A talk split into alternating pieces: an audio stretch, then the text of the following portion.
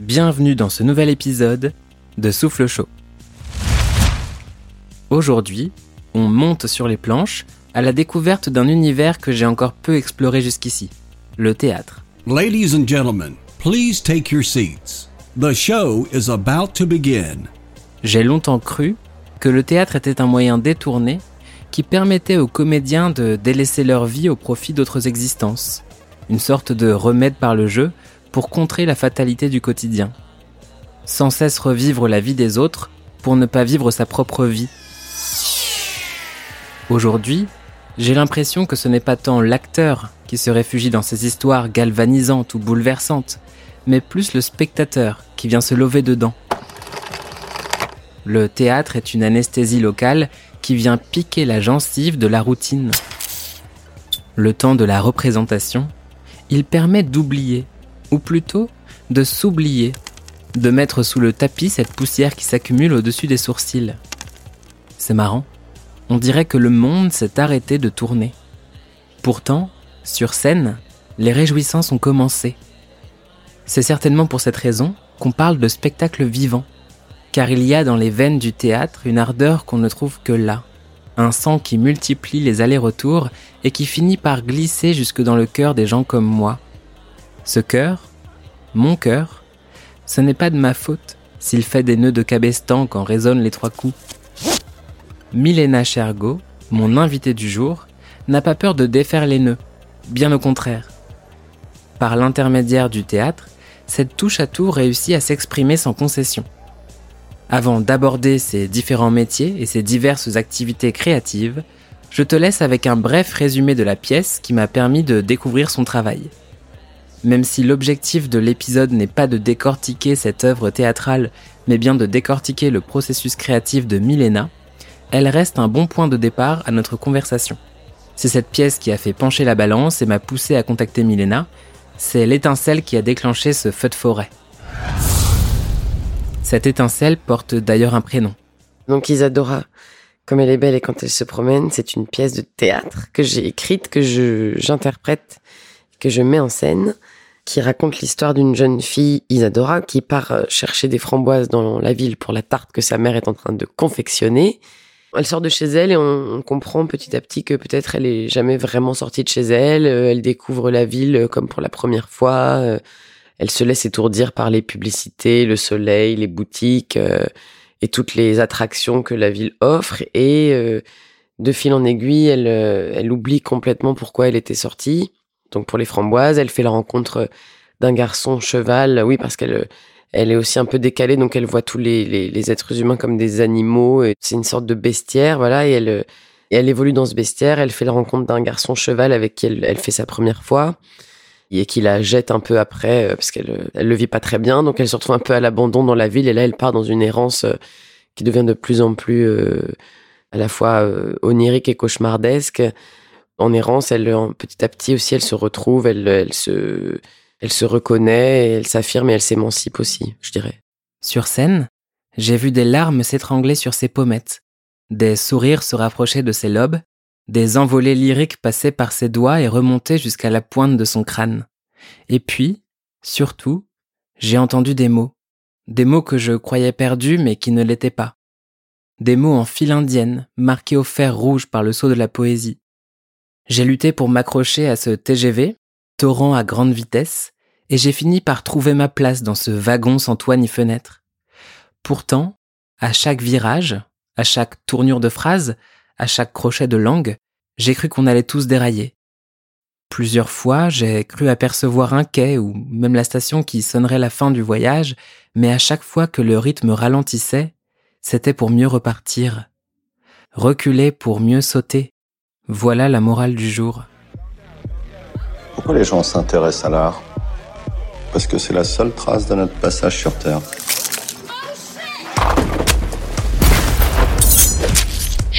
Chouchou.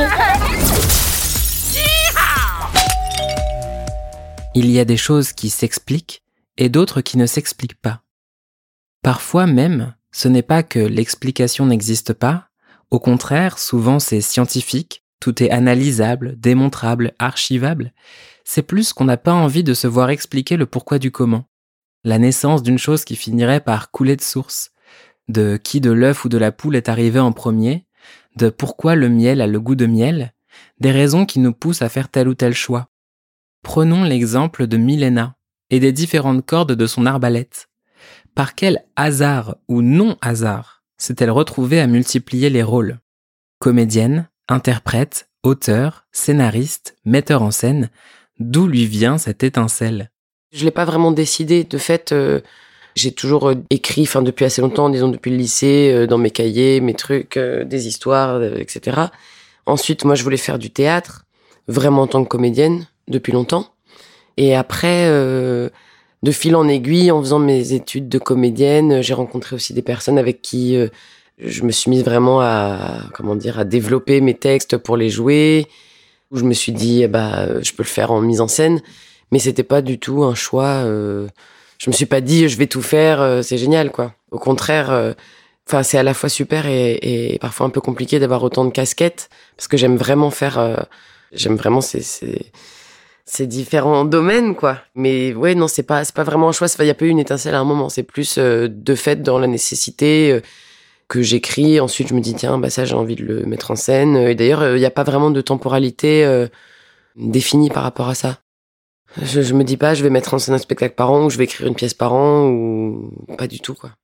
Disons, mon activité principale, presque, c'est, pour l'instant, en tout cas, c'est le jeu. Et j'y tiens beaucoup parce que c'est vraiment quelque chose que j'adore. Et après, l'écriture euh, est beaucoup plus... Euh, c'est presque quotidien et en même temps, je, me fixe pas de calendrier. C'est vraiment des dans une temporalité très différente et de fait la mise en scène aussi. Et les rares fois en fait ou une ou deux fois où j'ai dû un peu trop travailler dans la contrainte par rapport à l'écriture et la mise en scène, j'ai détesté. Donc je me suis dit bah je je veux vraiment pas euh, devoir euh, produire euh, dans une temporalité qui est extérieure. Donc voilà, c'est un peu au gré de de la nécessité quoi. On dit souvent des personnalités empathiques qu'elles sont des éponges parce qu'elles absorbent le surplus émotionnel des gens avec qui elles interagissent, s'en imprègnent et finissent parfois inondées parfois déformé par l'essorage manuel, parfois oublié sur le rebord d'un vieil évier en inox. Est-ce pareil lorsqu'on interagit avec un rôle, une partition, un personnage? Au théâtre par exemple, est-ce que l'incarnation transforme? Ou alors, est-ce qu'elle permet d'être pleinement soi-même? Les comédiens et les acteurs ne seraient-ils pas, finalement, des boules de pâte à modeler? Ça transforme parce que aussi selon les rôles et puis les metteurs en scène avec qui on travaille, les différents univers qu'on rencontre, on, on, se déplace. Et en même temps, euh, moi, je, je l'imagine aussi, enfin, je, je le conçois justement euh, comme un espace de dévoilement, quoi. C'est un révélateur aussi, je pense. Euh, enfin, c'est une autre manière d'être soi-même, mais qui est plus exposée, plus intime, sans filtre, je trouve. Il y a des acteurs qui vont dire ceci, d'autres qui vont dire cela, d'autres qui vont dire voilà. Moi, j'ai l'impression que, enfin, en tout cas, surtout quand c'est des choses qui me plaisent, j'ai l'impression à la fois que ça me ça me transforme et en même temps, oui, que, c'est une manière d'être euh, d'être soi et, puis c'est, aussi le travail qu'on fait, je pense, en tant que qu'actrice, enfin, de d'être dans un dévoilement, quoi, une forme de dévoilement. Mais non, mais je dis ça, mais mais mais c'est pas, c'est pas forcément la manière dont tout le monde conçoit le fait de, de jouer. Hein. C'est vraiment aussi, euh, voilà, c'est vraiment pour moi. Moi, c'est ce qui me plaît, en tout cas. Puis les acteurs que je préfère euh, sont des acteurs, en fait, je crois, qui et actrices qui qui abandonne en même temps quelque chose de même euh, vraiment euh, à nous. Et puis c'est ça que j'aime voir en fait. Ce que j'aime dans les interviews, c'est quand tout ne se passe pas comme prévu. Quand il y a un grain de sable qui vient enrayer la mécanique. Quand la réponse à la question n'est pas celle attendue, voire même quand elle vient en opposition avec l'idée qu'on se faisait d'une réponse idéale. Quand j'ai posé cette question à Milena, quelque chose comme comment est-ce que tu te prépares à entrer dans la peau d'un personnage, eh bah, j'ai pas été très bien reçu. Ou alors, à reculons. Tout simplement parce que, pour Milena, il n'y a pas plus de peau à habiter que de personnages à défendre. Pour l'instant, en tout cas, je crois qu'il n'y a pas de peau vraiment du personnage. Pour moi, c'est plus la rencontre entre un rôle, un ou une interprète, un ou une metteur en scène et au final euh, un spectacle. Mais je j'ai jamais trop euh, conçu ça comme euh, un personnage. C'est plutôt après développer des dans le jeu euh, comment dire des endroits de résonance avec euh, bah, comme je dis le rôle ou le texte euh, l'espace le public c'est c'est trouver de la oui des endroits de résonance en soi et après faire travailler ces endroits là surtout plutôt que d'être trop dans un personnage enfin le personnage c'est une Là, je parle comme ça, c'est des, c'est des débats. Enfin, je veux dire, c'est des, comment dire, c'est des, c'est des visions euh, différentes euh, que des, penseurs euh, et des penseuses bien plus intelligents que moi ont réfléchi là-dessus. Mais après, en tant que pratique, moi, j'ai l'impression qu'effectivement, c'est pas tant une question de personnage. C'est plus de, de l'imagination aussi, et puis de, du, et puis du jeu en fait, jouer à être quelqu'un, quelque chose qui a pas de corps, enfin qui a notre propre corps, donc c'est nous quoi. Visiblement, je n'apprends pas de mes erreurs. Enfin, ça c'est un constat facile à établir a posteriori, avec un peu de recul et d'autocritique. Mais dans le feu de l'action, quand il faut dégainer les interrogations, je suis comme cette meule de fromage qui dévale chaque année l'impressionnante pente de Cooper's Hill. Je roule à la vitesse du hérisson bleu, sans me soucier des trous de taupe. Je me précipite, inévitablement, dans la gueule du loup. Heureusement pour moi, mes invités sont des parachutes qui finissent tant bien que mal par ralentir la dégringolade pour me remettre sur le droit chemin. Un peu comme des filets de sécurité qui viennent réceptionner mes questions et leur mettre une petite gifle pour les sortir de la torpeur. Et moi d'arriver avec mes gros sabots une nouvelle fois avec cette demande, une bonne interprétation, ça tient à quoi? Je sais pas si je me pose la question d'une bonne en fait même. C'est ça le truc, c'est que je, tu vois, je me dis pas est-ce que je, fais une bonne interprétation? En fait, j'ai pas trop d'idées euh, préconçues. Après, j'ai des intuitions que je peux pas forcément expliquer. Et après, je dirais c'est beaucoup de travail euh, d'essai et de, je sais pas comment dire. C'est vraiment petit à petit. euh, c'est en travaillant qu'on trouve en fait. Donc, euh, ce qui est important pour moi, c'est de, sentir que la dynamique de travail est bonne plutôt que le résultat de ce que je donnerais au final. Il me semble que, par exemple, si le, en tant qu'interprète, la manière de travailler du, metteur en scène ou de la metteur en scène, je la comprends pas, par exemple, ou- ou au-delà de la comprendre, ou enfin, je m'y retrouve pas. Même si moi je fais dans mon coin euh, une super interprétation, en fait, je serais pas contente du du résultat, quoi, quelque part, et même du trajet. Je pense que c'est vraiment le processus de travail qui est le plus important. L'important, c'est d'être dans une dynamique euh, qui fait sens euh, à tous les niveaux, quoi. Évidemment, le texte est très important, mais aussi justement l'univers dans lequel on travaille, vers quoi on tend, qu'est-ce qu'on essaie de dire, qu'est-ce qu'on essaie de servir comme, oui, comme projet en fait, comme rêve euh, individuel ou collectif. Par exemple, sur Isadora, euh, où je fais aussi la mise en scène, bah, j'ai des intuitions. Là, en plus, je fais des dessins, etc. Après, je les essaye. Et au final, euh, je suis jamais sûre que ce que je fais est, est bien. Enfin, je veux dire, c'est comme ça, je, je le fais parce que ça s'impose. Et puis en travaillant, ça me convainc de plus en plus. Et puis ce qui me convainc pas, je l'enlève, etc. Mais de fait, au bout d'un moment, je fais confiance au processus qui a été le bon et c'est ça qui donne le résultat. Après, il y a tout un travail évidemment en amont de comprendre euh, la pièce, de connaître l'auteur, de, il y a tout un travail, disons plus plus réfléchi, très important.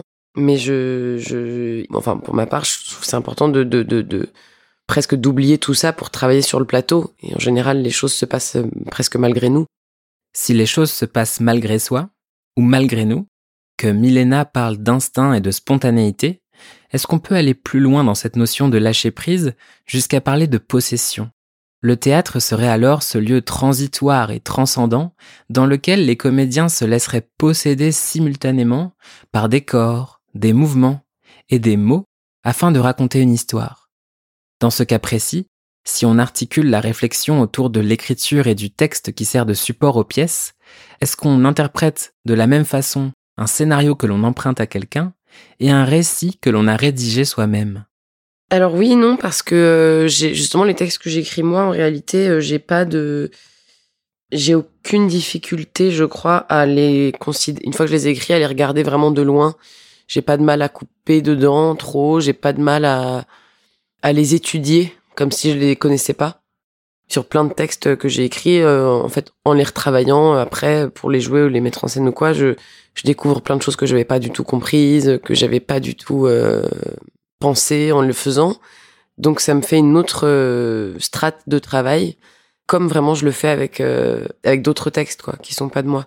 Après, sans doute que, bah, en l'occurrence Isadora, il y a une, il y a comment dire, il y a une espèce de matière de langage assez particulier dans l'écriture et que pour le coup c'est une écriture qui me touche mais comme euh, d'autres écritures en fait me, me touchent euh, beaucoup sauf que là effectivement c'est moi qui l'ai écrite donc il y a quelque chose hein, qui vibre fortement enfin je sais pas qui mais ça peut me le faire avec d'autres écritures qui peuvent me toucher, me bouleverser. Donc là, il y a effectivement un rapport à la fois très proche et en même temps, je peux, vraiment le regarder de très loin. Bah après, je fais vraiment mon travail d'interprète sur le texte, quoi. S'il y a des contradictions, j'essaie d'aller au bout des contradictions, j'essaie vraiment d'aller dans le détail, euh, de et surtout ce texte-là. Par exemple, il y a des séquences j'écris, c'était des rêves, quoi. C'est des rêves que j'ai retravaillés. Enfin, je travaille beaucoup avec une matière qui est très peu explicite, mais mais ça s'écrit. C'est ce fil-là que je tire et et par exemple, sur Isadora, il y a vraiment des séquences où je me disais, mais qu'est-ce que ça, enfin, je me disais, ok, c'est un rêve. Moi, je sais que c'est un rêve. Mais du coup, comment le traiter? Euh, qu'est-ce que ça fout là? Enfin, je vois bien que ça a sa place, mais je me dis, mais qu'est-ce que je peux bien en faire? Euh? Ça me donne des pistes d'interprétation. Surtout que, après, moi, je suis aussi d'un, d'une école, on va dire, de, de, de jeu. Enfin, je sais pas si on peut dire ça, mais j'ai beaucoup entendu des phrases comme il faut retrouver l'état de l'auteur en train d'écrire, etc. pour l'interprétation. Enfin, et en plus, de plus en plus, je me dis, euh, le travail, il se fait presque sans, sans qu'on le décide. Enfin, à la fois, évidemment, c'est très actif et il faut, il faut décider, mais il faut, c'est aussi trouver les conditions pour que ça nous échappe, trouver les conditions pour se laisser faire. Donc moi, le fait de l'avoir écrit me donne beaucoup de pistes, mais pour autant, euh, je dois régler les questions sur le plateau, quoi. Lorsque l'on regarde une pièce de théâtre, il faut retrouver l'état de l'auteur en train d'écrire. Cela fait partie des nombreuses phrases et principes dont Milena s'est nourrie. Mais alors, que fait-on de ces refrains qui nous bercent une bonne partie de notre développement personnel? De ces formules magiques et de ces incantations que nos professeurs distillent tout au long de notre apprentissage? Faut-il tout conserver sans se poser de questions? Ou bien séparer le bon grain de l'ivraie? Ces conseils, parfois convenus, parfois issus d'intimes convictions, sont-ils des parures étincelantes qu'il convient d'arborer fièrement ou des bracelets électroniques vissés aux chevilles qui finissent par empêcher de sortir du cadre? Que faire de ce patrimoine intangible qui se transmet de génération académique en génération académique? Ça, c'est des choses qui m'ont aidé. Après, c'est un peu comme tout, ce genre de phrases, c'est des outils. Euh, moi, je sais pas, j'ai l'impression d'avoir vraiment des vieilles, des grosses valises remplies de, ce genre de phrases ou de rapports, mais c'est aussi parce que je, je suis aussi très passionnée par tout, bah justement les différentes écoles techniques euh, de jeu, de mise en scène, enfin de tout ce que tu veux. Toute l'histoire du théâtre est tellement riche par rapport à ça en tout cas, moi, c'est des phrases, les premières fois que je, les ai entendues, qui, m'ont complètement bouleversée parce que d'un coup, ça sortait totalement du truc, euh, faut jouer bien, faut jouer réaliste, faut jouer, euh, faut jouer juste ou je sais pas quoi. C'était vraiment beaucoup plus cosmique, beaucoup plus intéressant, en fait. Beaucoup plus poétique aussi. Immatériel. Dans mon imaginaire un peu bancal, les comédiens se faufilent dans leurs personnages comme l'artiste Abraham Poincheval le fait dans ses performances d'enfermement, dans un œuf ou un ours J'imagine une sorte d'immersion absolue, dans une enveloppe malléable par endroits, mais rigide sur les coins. Un cocon en seconde peau qui, une fois enfilé, bouleverse toute perception de soi et du monde environnant. On assiste alors à un isolement partagé. Et plus l'artiste passe du temps dans ce refuge invisible, plus ce dernier déteint sur celui ou celle qui s'y installe. C'est une circulation à double sens qui a lieu. Le rôle qui est au départ un contenant devient petit à petit le contenu qu'il faut accueillir et recevoir jusqu'à ce qu'il trouve une place en première loge dans le corps de l'artiste. Qui approvisionne qui? Qui façonne qui?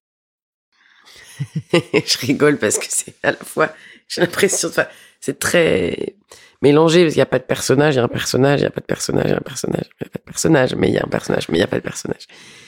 Mais quand même. En tout cas, les expériences qui me qui me marquent, j'en tire, euh, j'en tire, je crois, pas mal de choses. Mais vraiment. Bah, quand même, et puis dans les personnages et les pièces, enfin, c'est c'est rare que ce soit des parcours et des textes anecdotiques. C'est en général plutôt des des personnages euh, très singuliers ou des grandes histoires, des grands caractères, des grandes situations qui sont beaucoup plus grands que nous. Et de fait, euh, les traverser moi, je trouve surtout beaucoup de courage, en fait. Parce que, du coup, les traversants, on, traverse aussi ces situations, c'est l'affirmation de certaines choses. Il y a souvent des personnages qui s'exposent, qui avouent des choses, qui, enfin voilà, forcément. Et rien que ça, en fait, c'est énorme, je trouve. Moi, ça m'enlève pas mal de peur, d'une certaine façon. Bah oui, parce qu'on s'y attache aussi. Enfin, même quand c'est euh, des, des rôles pas forcément, disons, les plus reluisants, des rôles de, un, peu, un peu de méchant, de méchante, ce qui est vraiment super chouette à faire. Beaucoup plus marrant. Enfin, pour moi, il y a un côté très ludique aussi, très jouissif. parce que c'est forcément très passionnant d'aller chercher, comprendre pourquoi, euh, pourquoi ils en arrivent là, pourquoi, pourquoi ils sont comme ça. Et puis il y a quelque chose d'un peu en fait euh, hors cadre, hors acceptable, euh, du coup moins, euh, c'est pas moins conventionnel, mais enfin moins, euh, oui moins acceptable. Et puis je, je trouve, j'ai pas fait du tout que ça, mais quand je fais ça, je, je m'amuse bien quoi. Je me souviens très bien de la première fois que j'ai aperçu Milena.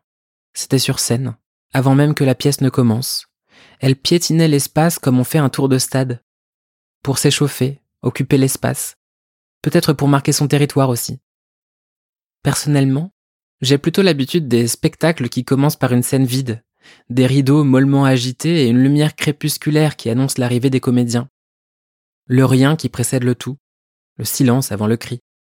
Mais là, pour Isadora, Milena était là avant tout le monde. Avant même Isadora, je pense. Sur scène, presque pour accueillir chaque spectateur, l'œil baladeur et le sourire aux lèvres. C'était pas tant le fait qu'elle soit à l'aise qui m'a marqué, mais plutôt la sincérité qui transparaissait. Comme si tout était naturel. Je suis super contente, ouais, ça, me- rend contente. C'est vraiment un plaisir aussi très enfantin de dire je, vous raconter une histoire. euh, en plus, c'est une histoire que j'aime bien, que j'ai faite, dont je suis contente, euh, dont je suis fière. Au début du spectacle, je ressens vraiment quelque chose comme ça de on va on va tous partir ensemble dans dans, dans cette histoire. euh. Et au début du spectacle aussi, j'aime bien parce que je me je me le formule pas vraiment, mais comme c'est une pièce, enfin aussi qui traite, il me semble de, de la fragilité, de tout ce que aussi la société, enfin tout ce que le corps social euh, étouffe en, chacun, tout ça. Ça me fait très plaisir à chaque fois d'accueillir les gens en me disant euh, bon bah on, va un peu raconter cet endroit de, de nous-mêmes et je suis sûr que voilà on va on va communiquer par rapport à ça quoi. C'est assez incroyable, j'avais jamais en fait joué euh, un texte à moi toute seule comme ça et euh, c'est complètement euh, incroyable. Et surtout de voir que ça communique avec euh, les gens, enfin que les gens, euh, les- le public euh, me suit dans, dans cette histoire qui est en plus complètement démesurée. ça me remplit de joie, quoi. J'ai l'impression que c'est vraiment, c'est, c'est- et c'est vraiment cette joie-là, quoi. Je pense au départ. Après, c'est très paradoxal parce que c'est, c'est l'équilibre et le déséquilibre en même temps. C'est ce plaisir d'être déséquilibré presque sur, sur le plateau, je veux dire. Je suis à l'aise, mais je suis à l'aise dans une forme de, de truc de funambule, quoi. À écouter Milena, le théâtre serait une épopée participative à laquelle le spectateur doit prendre part pour mieux ressentir, pour tout ressentir. Mais comment fait-on pour embarquer le public à bord de son propre bus magique? Comment fait-on pour ne laisser personne sur le bas-côté? Comment fait-on enfin pour fédérer unanimement tout au long de la représentation? Bah déjà, je leur parle. Enfin, je parle vraiment au public, je raconte vraiment l'histoire. En tout cas, pour Isadora, après, il y a des gens qui peuvent ne pas du tout aimer, point barre. Mais si moi, je suis vraiment en train de parler aux gens, au départ, sans essayer de trop jouer quelque chose ou faire une, je sais pas, enfin, une, prouver, je sais pas quoi, mais juste, euh, juste raconter, je pense que ça, ça emporte. Enfin, de fait, je l'ai vérifié.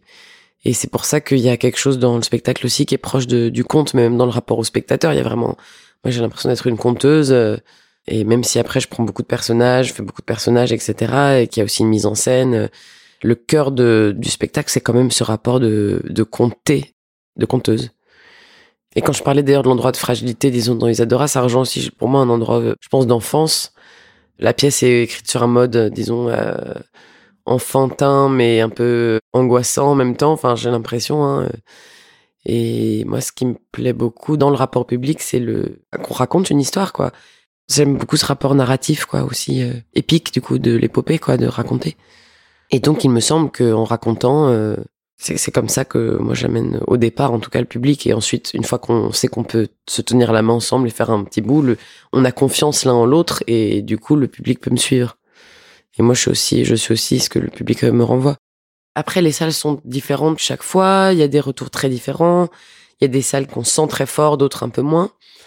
Mais euh, comme c'est vraiment un travail, je me dis pas trop oh merde j'ai raté ou oh, c'est pas bien. Enfin tu vois, c'est des énergies à chaque fois en fait. Je me dis c'est vraiment des énergies, des expériences différentes. Et je pense qu'il y a des fois où j'ai l'impression que le public est à fond et peut-être que ce que je fais est moins moins bien que quand euh, le public est plus réservé et que en fait euh, il se manifeste moins. C'est très difficile à savoir de l'intérieur. Après, bien sûr, je veux dire, euh, si on fait des énormes bides, euh, oui, mais quand on est dans le travail, euh, la sensation qu'on a n'est pas forcément la vérité, pas du tout même forcément la vérité, quoi. Moi, ça m'est arrivé de faire euh, deux représentations d'affilée. Une, j'ai l'impression que c'est extraordinaire, et l'autre où je me dis ah c'était un peu moins bien. Et en fait, on euh, collaboratrice artistique, la personne me dit bah non, c'était pareil, même mieux quoi. Milena envisage la relation avec le public comme un flux énergétique. Mais qu'en est-il de la relation avec soi-même quand les projecteurs sont en marche et qu'on se retrouve seul au milieu de la piste? Peut-on parler de douche froide, de tremblement de terre, de saut périlleux? De l'extérieur, les comédiens peuvent parfois être perçus comme des cascadeurs tout-terrain qui se retrouvent à affronter des déferlantes de sentiments contradictoires et parfois extrêmes. Peut-on dire alors que le théâtre n'est qu'une avalanche d'émotions? C'est pas que ça, pas du tout que ça. Et quand il y a que ça, ça peut être un peu, peu chiant aussi, quoi. C'est une émotion, mais c'est une forme aussi, c'est une forme émotionnelle. C'est moi j'aime beaucoup aussi le, les recherches formelles. J'aime beaucoup euh, le travail qui justement essaie de de faire de la matière avec les émotions. C'est pas juste un lâcher comme ça. Euh, c'est les mettre en forme, euh, les renverser, leur donner plusieurs dimensions, les contraindre et en faire une matière vivante, quoi, enfin visuelle, vocale. Mais c'est pas non plus, je vois pas ça comme une espèce de déversoir, quoi. J'aime beaucoup les formes. J'adore les, les, les, chercheurs et les chercheuses de formes. C'est ça qui me bouleverse le plus. C'est pour ça que je dis l'émotion est quelque chose de très galvaudé, parce que je trouve que surtout aujourd'hui, enfin aujourd'hui je fais la vieille de la vie. Mais non, mais l'émotion, il y a un côté euh, un peu, euh, je sais pas quoi. Enfin, n'importe quel film Netflix, il y a 600 euh, violons qui font pleurer tout le monde. Enfin, je veux dire, non, mais on pourrait dire que c'est des sortes de trucs très émotionnels. Et puis, je trouve que c'est un mot qui est complexe, quoi. Et du coup, c'est pour ça que je te dis à la fois oui et en même temps pas que, quoi. Parfois, les, choses très très froides sont bouleversantes euh, à faire et à voir. Enfin, l'émotion se manifeste pas et après sur Isadora c'est particulier parce que c'est un espèce de trip euh, presque hallucinatoire, euh, presque psychédélique en fait, psychédélique au sens de voir ce qui se passe dans la psyché, enfin voyage dans un cerveau. Donc forcément, c'est plongé au cœur de la sensation. Enfin, moi je l'ai vraiment travaillé comme ça.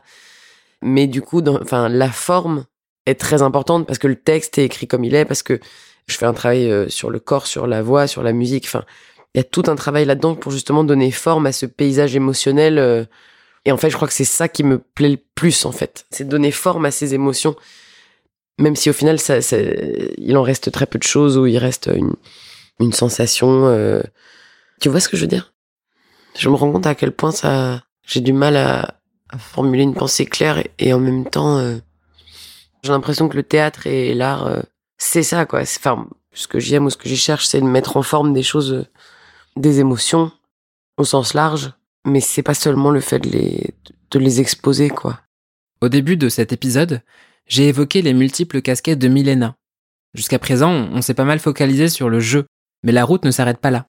Voici ce que l'artiste a à dire sur son activité de metteur en scène. Terme qui semble plus complexe à définir qu'il n'y paraît. Moi, je me définis pas du tout comme euh, metteur en scène au sens où il y a des, il y a mille manières de pratiquer ce, métier, si on peut dire que c'est un métier. Oui, c'est un métier. Il y a mille manières de le pratiquer. Et moi, en tout cas, je sais que c'est pas du tout. Euh, c'est pas bonjour, je suis metteur en scène. Enfin, voir ça, ça m'agace énormément. C'est vraiment un, endroit de que je trouve très difficile. Dans toutes les mises en scène que j'ai faites, euh, j'ai j'ai trouvé que c'était très très difficile, quoi je vais partir d'Isadora parce que j'ai voulu le jouer moi pour le mettre en scène de l'intérieur sans passer par le fait d'avoir une image devant moi. De le travailler par le prisme du jeu et de, la comédienne parce que justement enfin en tout cas moi quand je joue je c'est pas que je m'en fous mais je ne sais pas ce que c'est que le rendu ça m'appartient pas. Je suis vraiment dans un processus dans un travail que je fais après très sérieusement etc mais il y a quelque chose de de, de s'abandonner à ça quoi. Dans la mise en scène je trouve ça plus difficile d'arriver à cet endroit là et c'est moi ce qui me plaît en fait ne surtout pas euh, faire un espèce de truc euh, carré où les gens jouent bien ou voilà ça roule. Enfin ça en tout cas c'est pas ce qui me plaît quand je fais des mises en scène quoi. C'est plus justement encore une fois un processus. J'ai fait des petites formes euh, même quand j'étais au conservatoire où les petites formes ressemblaient à des sortes de répétitions miraculeuses quoi. Ce qui est moi ce que je préfère. Et je pense que tout le monde cherche ça en plus d'une certaine façon mais c'est vrai que la mise en scène, ouais, c'est vraiment particulier, quoi. Pour, pour moi, j'ai pas du tout envie de mettre en scène des pièces euh, régulièrement, euh, même s'il y a des pièces que j'adore et que je, je, fantasme de mettre en scène. C'est pas du tout quelque chose qui me, qui me plaît tel quel. C'est à chaque fois plutôt des expériences. Et je sais même pas si on peut appeler ça de la mise en scène. Enfin, Isadora, je sais même pas si, si tu vois, on peut appeler ça une mise en scène. C'est, euh, C'est un travail qui est autant euh, musical que performatif que de, l'écriture. euh, et au final, ça porte le nom de mise en scène. Mais euh, moi, encore une fois, ce qui me plaît, c'est de trouver des, c'est, les, les expériences, les formes, euh, les choses inattendues, euh, découvrir en fait des, des, des rapports, essayer de retranscrire des sensations qu'on, qu'on peut pas nommer. Et donc, pour moi, au, au bout d'un moment, la scène prend aussi cette devenir le lieu de possibilité d'essayer ça et que le théâtre soit ce lieu-là. C'est pas euh, une exécution, quoi. C'est plus euh, comment la scène est un lieu de partage avec du public. Qu'est-ce qu'on a envie de traverser ensemble? Et en fait, une fois qu'on se dit ça, tout est possible. Enfin, je veux dire, ça, ça peut, ça peut revêt- revêtir des formes euh, complètement différentes, quoi. Et par exemple, j'aime bien mettre en scène les textes que j'écris parfois parce que justement, j'écris des textes, mais parfois je m'amuse à écrire des choses impossibles à jouer et à mettre en scène. Enfin, ça me fait hyper jubiler. je me dis vraiment, mais c'est injouable, infaisable. Et ce qui me plaît beaucoup, c'est que du coup, ensuite, quand je je m'y plonge pour les incarner d'une certaine façon, ça me force à trouver des choses, euh, ça me force à, résoudre des problèmes et à déployer tout ce que la scène, euh, en fait, a de riche et de richesse infinie pour euh, traiter ça. Tout est possible. De toute façon, avec le texte, la narration, Shakespeare faisait déjà ça, des batailles racontées par un mec, enfin, un acteur. C'est vraiment aussi de l'imagination, donc on peut tout faire. J'ai fait une réécriture de Hamlet, par exemple, que j'avais écrite. euh, ça, c'est pour la petite histoire, c'est pas pour me la jouer, mais c'est. J'avais commencé à l'écrire en fait en, en cours quand j'étais dans un conservatoire. On nous avait demandé de faire une réécriture, donc moi j'avais juste réécrit la scène du spectre et ensuite je m'étais, je suis partie vraiment dans un espèce de délire fantaisiste sur une conférence de Yves Bonnefoy sur la poésie et en fait je me suis tapé, tout un trip sur le- les personnages de Hamlet et en fait les poèmes et et le grand livre euh, de Mallarmé de enfin, par Yves Bonnefoy qui réunirait toutes les paroles poétiques. Et je me disais ça me faisait penser au personnage d'Hamlet. Je m'étais dit mais c'est vraiment des poèmes qui se comprennent pas quoi. Donc j'avais tissé tout un truc autour de ça. Donc le texte était quand même un peu incompréhensible à la lecture. Mais en écrivant je me disais vraiment genre c'est génial on comprend rien. Genre les acteurs vont jamais y arriver le, le metteur en scène n'y arrivera jamais ça finissait dans les limbes Hamlet était sur une étoile éteinte Gertrude était suspendue à un lustre euh, qui est en train de se balancer comme ça dans une salle de bal en criant genre ah, Hamlet! Des trucs comme ça. C'était ça le texte c'était très musical Ophélie au fond de l'eau euh, Polonius je l'avais mis dans une roue de hamster géant qui tournait donc il faisait un texte où il parlait comme ça je suis dans la roue. Je m'amuse en fait je m'amuse vraiment avec tous les, parce qu'on peut faire ça avec le langage et, et je m'amuse vraiment en me disant mais si quelqu'un veut mettre en scène ça je sais pas comment il va faire. Et au final c'est moi qui l'ai fait. C'était pas prévu mais c'est moi qui l'ai fait. Et c'était un plaisir énorme. C'était difficile mais c'était un plaisir parce que en fait ça ça mais tout est possible sur une scène quoi. C'est hallucinant non mais c'est hallucinant. C'est un espace hallucinant. Mais ne serait-ce qu'avec des mots quoi. C'est aussi ça c'est juste les mots le fait de dire des mots de, de voir des personnes de leur dire des choses de leur raconter des choses. Encore une fois j'en reviens au compteur mais euh, c'est l'écriture quoi. C'est l'écriture c'est le c'est la poésie c'est le c'est infini quoi. C'est vraiment infini. Ce qui est toujours euh, bizarre c'est que on peut avoir euh, l'impression que ce que je dis c'est tu vois du coup très hermétique très peut-être ça l'est mais je suis même pas sûre. Parce que encore une fois je reviens à Isadora. À la lecture les gens ont pu me dire ah mais c'est difficile et, etc mais en fait comme je m'amuse à écrire des choses comme ça je m'amuse ce qui est important et je refais le boucle mais retrouver l'état de l'auteur en écrivant. Du coup euh, à chaque fois que j'ai mis en scène des textes ou là Isadora je m'amuse en fait avec ces choses euh, hors normes enfin qui de pas parler normalement de bah, c'est schématique mais c'est pas écrit comme une langue voilà de quotidien euh, à tous les moments etc quoi. C'est vraiment une langue qui est travaillée qui est différente. Et c'est très très plaisant et rigolo en fait à faire. Et ludique et et partager ce plaisir là avec le spectateur quel que soit le niveau de culture de je sais pas quoi du spectateur s'il y a ce plaisir là en fait c'est pas si compliqué. Enfin je veux dire les gens sont pas cons quoi Isadora, je l'ai joué devant des lycéens, par exemple, dans plein de lycéens, mais, ils ont, ils ont adoré. Enfin, vraiment. Ils, ils ont peut-être pas tout compris au texte, mais euh, ils ont, ils ont saisi l'essentiel. Ils ont été touchés par euh, l'énergie, par le plaisir que moi j'ai à raconter, par le fait que je m'adresse à eux. Et ensuite, le contenu, c'est vraiment pas euh, difficile de le faire passer, quoi. Il y a des metteurs en scène, tu vois, pas comme Gwenaël Morin, par exemple, à Lyon, qui faisait des, et qui le fait encore d'ailleurs, mais qui avait commencé par faire des classiques. Euh, Il joue dans la rue, il joue euh, sans décor, il joue. Mais en fait, les acteurs sont tellement, euh, c'est pareil. Enfin, ils sont tellement engagés, ils ils s'amusent tellement avec le texte. C'est tellement sincère, c'est tellement généreux. Enfin, moi, tout ce que j'ai vu, eh bien en fait les gens sont touchés, même s'ils comprennent pas tout, mais parce qu'ils sont ils sont pris, euh, comment dire, ils sont considérés, ils sont pris à partie, ils, ils font partie de la représentation. Ça communique en fait. Dernière étape de notre circuit avant d'atteindre le terminus, l'écriture et les mots. Quelles sont les inspirations de Milena? Quels sont les thèmes et les sujets qui la poussent à sortir ses plumes et ses parchemins? Qu'a-t-elle l'habitude de coucher sur le papier? Ça dépend des textes, ça dépend des moments, puis j'écris des choses assez différentes, des formats aussi différents, des toutes petites choses, euh, des petites histoires, euh, des pièces, euh, des nouvelles, mais, même comme ça quoi. Enfin, il y a un côté très simplement très nécessaire. Je sais pas comment dire, c'est j'aurais du mal à pas le faire. Ça me semblerait vraiment bizarre de pas de pas le faire. C'est quelque chose qui m'accompagne quoi. Et genre, je, sais en général pas exactement ce que je vais faire. En fait, je prends souvent cette métaphore-là, mais je sais pas si c'est parlant. Je, je me dis, euh, peut-être que c'est très schématique aussi, mais je me dis, c'est comme si j'avais un carnet de croquis, quoi. Ça m'empêche pas de peindre une grande toile à côté, euh, dans des justement des formats même de, de cadres différents. Et après d'avoir un cahier de brouillon, un cahier de, je sais pas quoi, d'encre de Chine, et puis un autre de, et puis et puis c'est un peu comme ça.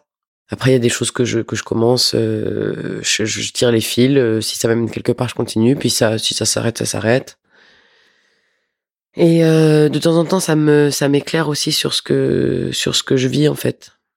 Ça m'aide à formuler en fait ce que je pense ou ce que je ce que je ressens.